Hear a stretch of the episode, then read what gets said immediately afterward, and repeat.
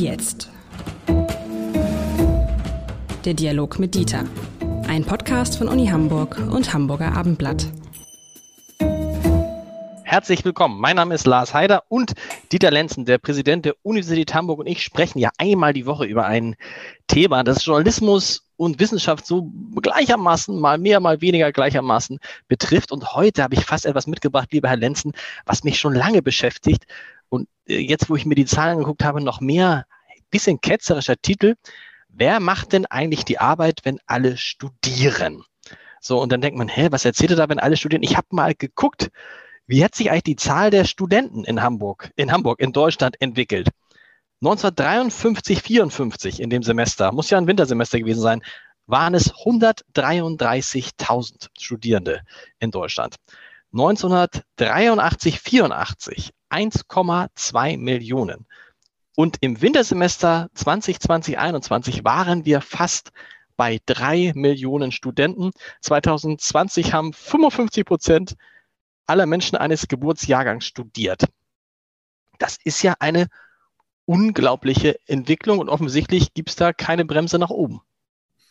Ja, also ich begrüße Sie trotzdem herzlich, obwohl Sie äh, ketzerisch ähm, gesagt haben, braucht man das eigentlich wirklich, das, was wir da produzieren. Ähm, und das müssen wir gut sortieren, das Thema, weil darin natürlich sehr viele Missverständnisse stecken können wenn äh, die Hochschulen dieselben wären wie 1953, 54, wäre das eine erstaunliche Zahl. Und man würde sagen, mein Gott, was, was macht man mit all diesen auf diese Weise entstandenen Philosophen und Germanisten und so weiter? Ähm, und man könnte sich das kaum vorstellen. Wir haben aber zwischenzeitlich eine ganze Reihe von Rupturen gehabt, ähm, also von, von, von Unterbrechungen, von Sprüngen. Äh, der am weitest reichende ist, am weitesten reichende ist ähm, die sogenannte Bologna-Reform. Da ist ja Folgendes passiert.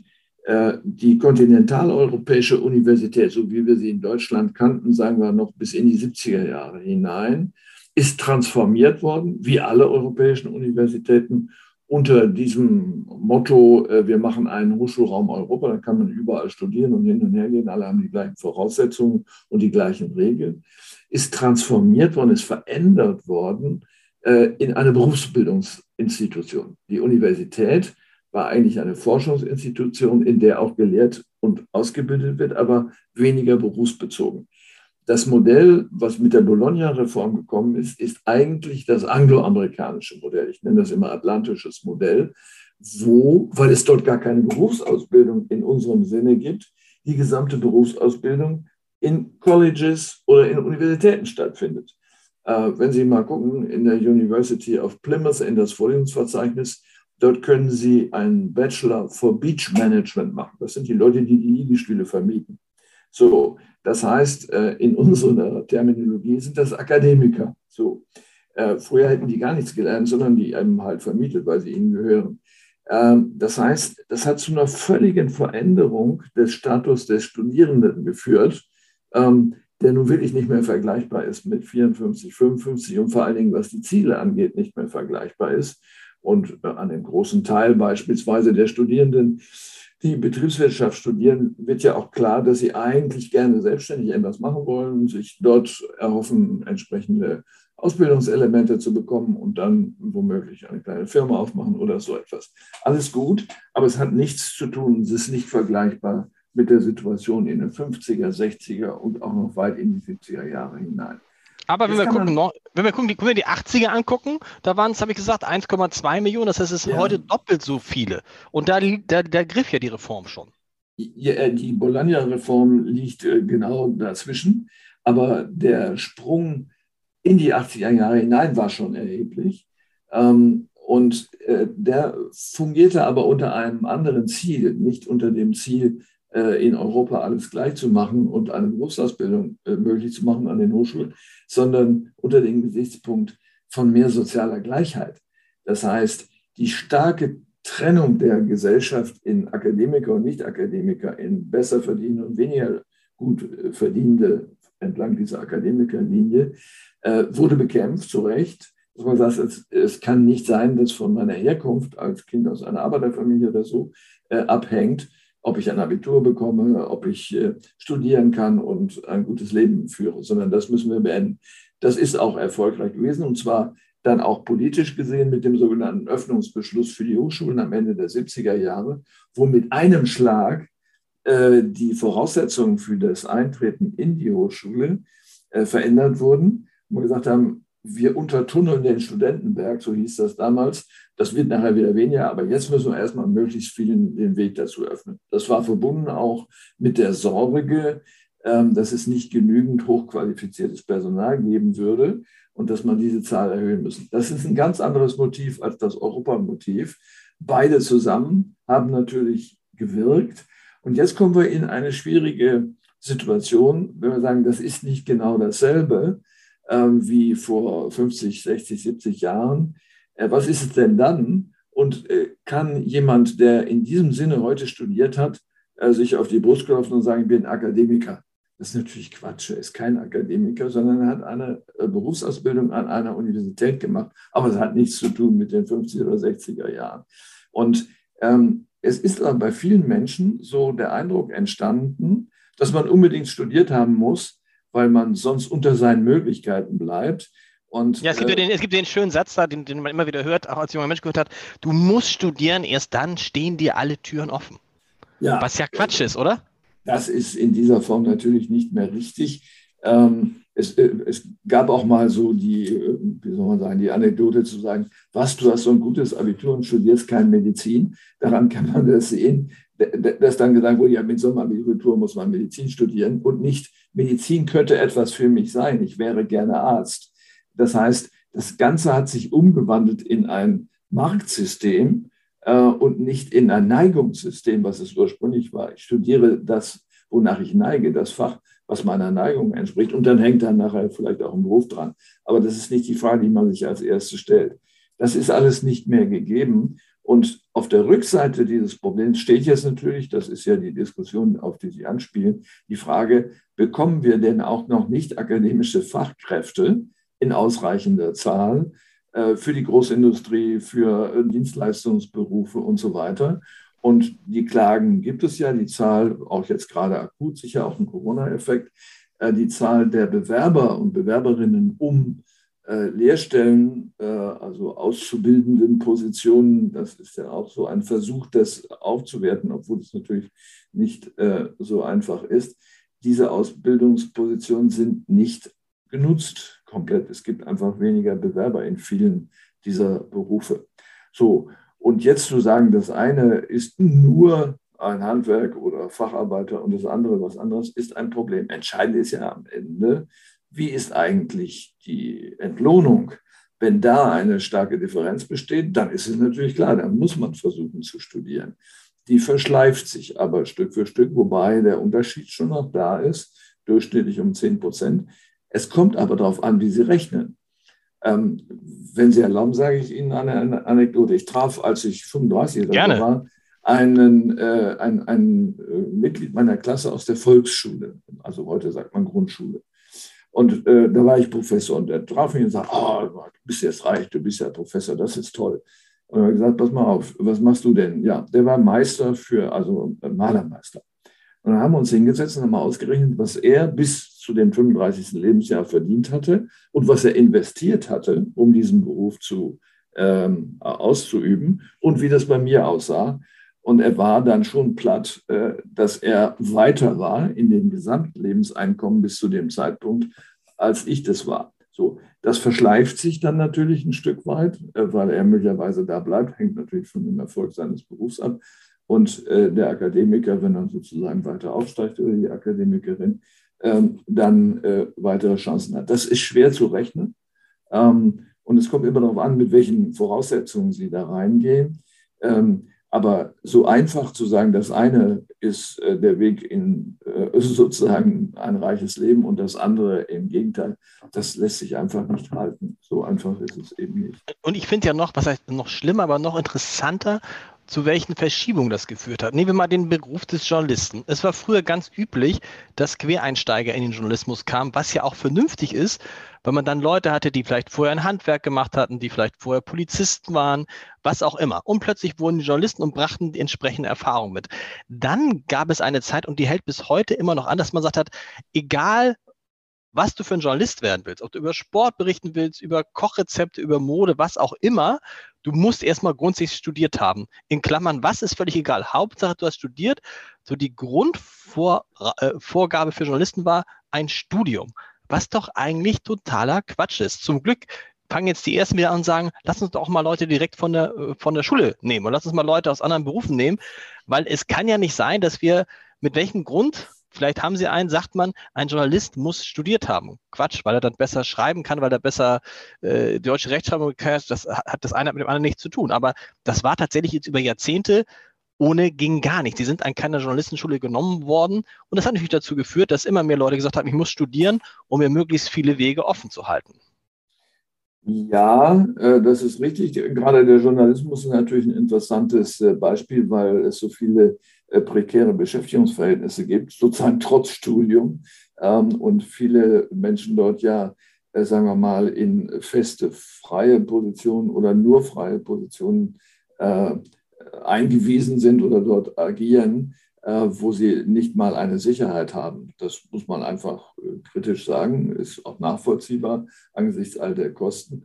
Aber ähm, es ist an diesem Beispiel zu sehen, es ist nicht automatisch ein Weg äh, äh, zu einem erfolgreichen im Sinne von äh, sehr viel Geld verdienenden Lebewesen.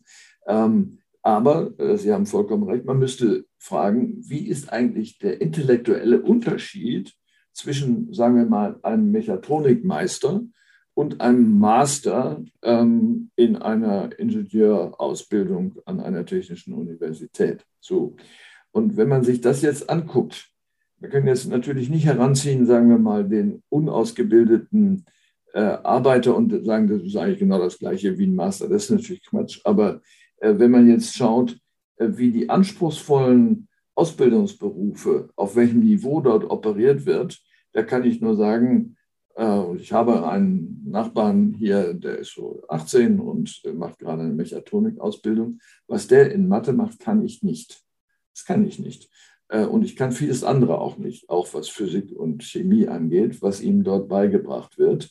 Ähm, und das ist anzuerkennen, gefälligst, und nicht äh, in eine Differenz zu bringen nach dem Muster, der hat einen akademischen Titel und der nicht.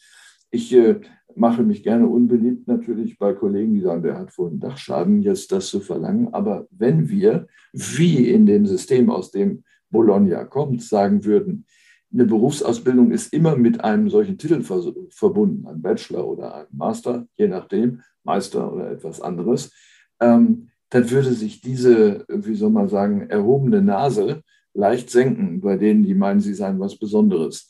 Ähm, das sind klasse Ausbildungen auf hohem Niveau, äh, die man dort erwerben kann. Äh, und wo man natürlich auch, stellen Sie sich vor, Sie sind Mechatronikmeister oder auch ein Handwerksmeister, wo, wenn sie tüchtig äh, arbeiten, natürlich auch gutes Einkommen haben. Das ist ja gar keine Frage. Ich habe das jetzt erlebt beim, bei so einer Umbaumaßnahme, wo ich dann einen Tischler kennengelernt habe und dachte, meine, also mehrere Tischler in dieser Firma und dachte, meine Güte, ja, was können die? Und die können mit Sicherheit genauso viel wie ein Kunsthistoriker jetzt auf im übertragenen Sinne. Und Sie haben es eben angesprochen, da muss man sich auch von frei machen. Man dachte natürlich früher immer, wenn ich Akademiker bin, kann ich mehr verdienen. Wir haben in einer anderen Folge mal darüber gesprochen, was selbst Professoren verdienen.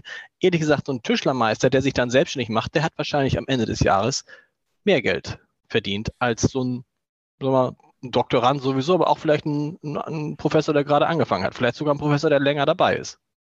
Ja, und er kann es natürlich besser steuern, weil äh, wenn Sie als Hochschullehrer äh, viel arbeiten im Sinne von Stunden, oder weniger, hat das auf ihr Gehalt ja keinen Einfluss, ähm, sondern nur vielleicht in dem Fortkommen. Insofern sie mehr schreiben und gesehen werden und jemand sie äh, berufen will und sagt, ah, der oder die müsste bei uns arbeiten. Ähm, derjenige, der jetzt einen kleinen Handwerksbetrieb hat, entscheidet ja selber, wie viel er arbeitet. Äh, ob er nur bis zu der Grenze des Notwendigen arbeitet oder bis zu der Grenze des Möglichen. Das sind Riesenunterschiede.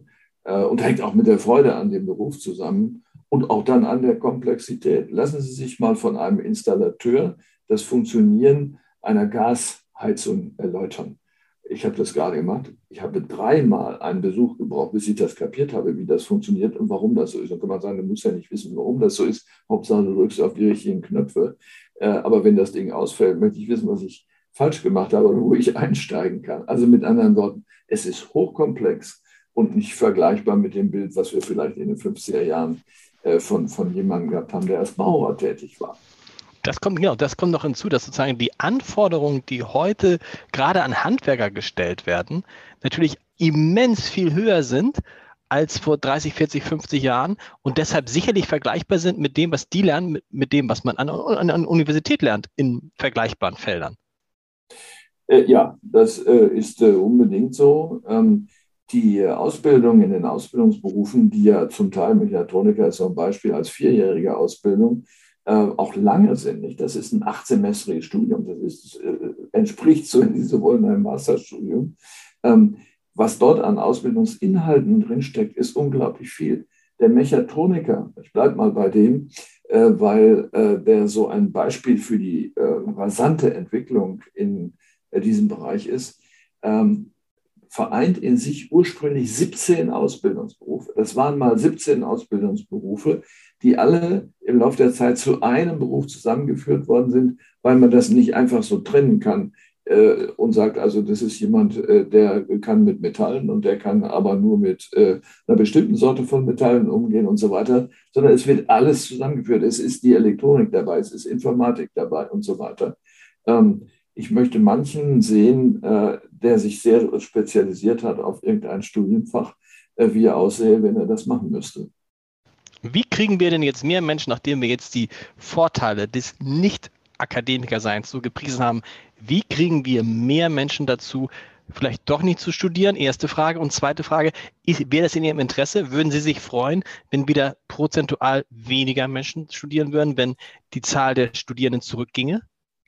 Ich würde anders rangehen und würde sagen, die Menschen sollen den Beruf ausüben können und auch lernen können, äh, von dem sie selber das Gefühl haben, dass er ihnen am meisten gibt, dass sie darin ein Leben verbringen können.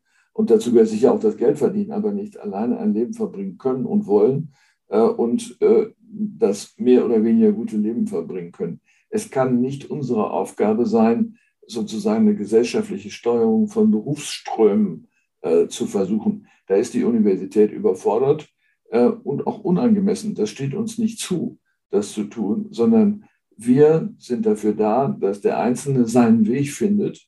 Äh, wenn er an der Universität ist, ist das gut. Wenn er woanders ist, ist es auch gut. Äh, das Wichtige ist, dass wir bei, den, äh, bei dem Ende einer Schulausbildung, dass die Menschen dort so beraten und so sicher sind, ähm, was die einzelnen Berufe mit sich bringen, dass sie dann auch eine richtige Entscheidung treffen und Entscheidungen müssen reversibel sein. Man kann sich fürchterlich verhauen äh, in der Wahl eines äh, Faches und äh, dann auf etwas umsteigen können müssen, äh, was einem mehr entspricht. So. Und ähm, das ist natürlich häufig dann verbunden mit Kosten. Man bekommt nur einmal äh, alles bezahlt, aber nicht dreimal und kann nicht immer beliebig viele Versuche machen. Aber das ist umso wichtiger. Jemand, der ein ganzes Leben als Arzt unglücklich ist, weil es eigentlich nicht sein Beruf ist, oder umgekehrt als Lehrer oder als äh, Anwältin oder als Richterin, ähm, dann muss die Möglichkeit sein, nochmal umzusteigen und zu sagen, das, äh, das korrigieren wir. Man muss es aber rechtzeitig merken, nicht erst, äh, wenn alles zu spät ist. Das heißt, eine frühe Praxisbegegnung ist natürlich ganz wichtig. Und nicht unproblematisch ist ja auch, dass die Schülerinnen und Schüler immer jünger werden, wenn sie die Schulen verlassen und dann manchmal ja noch gar nicht wissen, was sie werden wollen und sagen, dann studiere ich erstmal. Vielleicht führt ja. auch das dazu, dass mehr Leute auf den Universitäten sind. Äh, das, das, dazu gibt es auch Evidenzen, das ist in der Tat so ähm, auch durch den Wegfall äh, der äh, Wehrpflicht, ähm, ist ja ein ganzes Jahr oder sogar ein Stückchen mehr äh, dazu, gewonnen worden, äh, äh, dazu gewonnen worden, wenn Sie so wollen. Ähm, also äh, im Grunde, wenn Sie normal in Anführungsstrichen ein Abitur gemacht haben, können Sie mit 17, 18 fertig sein. Ähm, und äh, dann eine Lebensentscheidung zu treffen, ist natürlich schon eine gewaltige Herausforderung. Deswegen machen ja viele auch es so, dass sie dann ein Jahr äh, reisen und oder äh, Work and Travel machen oder so etwas. Das kann man nur unterstützen, äh, solange man sich unsicher ist, jemanden dazu zu zwingen, eine falsche Entscheidung zu treffen, äh, das äh, womöglich nicht reversibel ist. Das ist schlecht. Das müssen wir verhindern. Wir müssen den jungen Leuten die Gelegenheit geben, schon ein Stück weit sich dann auch selbst zu finden. Man muss allerdings auch den Druck ausüben, dass sie das dann auch tatsächlich tun und nicht nichts machen. Letzte Frage. Die haben Sie vorhin geschickt umschifft. Für Sie wäre es schöner, wenn wieder weniger Menschen studieren würden und damit sozusagen die Massenunis so ein bisschen wieder von diesem exklusiveren Charakter bekämen? Nein, ich glaube, ähm, wir müssen im Hochschulbereich Unterscheidungen treffen. Studium ist nicht gleich Studium. Äh, es gibt unterschiedlich komplexe Fächer, unterschiedlich weitführende Fächer. Das heißt, der Typus der alten Universität der 60er, 70er Jahre oder auch davor des 19. Jahrhunderts, den gibt es ja überhaupt nicht mehr. Wir brauchen aber Gelehrte im alten Sinne, die tatsächlich in diesem Sinne studieren und Universitas betreiben können, so wie es mal gedacht war. Aber das kann man nicht von jedem verlangen. Das heißt, wir müssen so etwas wie eine Binnendifferenzierung des Wissenschaftssystems und des Ausbildungssystems haben, sodass auch in der Universität, in den Hochschulen die Unterschiede klarer werden. Der Unterschied zwischen Fachhochschulen und Universitäten ist praktisch verschliffen, den gibt es nicht mehr, der war ja ursprünglich mal so gedacht.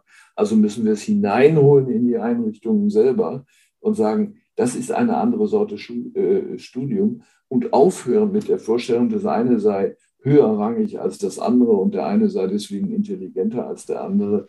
Alles hat seinen Wert. Und was äh, am Ende eines Lebens dann wirklich erfolgreich ist, entscheidet das Leben. Vielen Dank. Bis zur nächsten Woche. Ebenso. Bis zur nächsten Woche.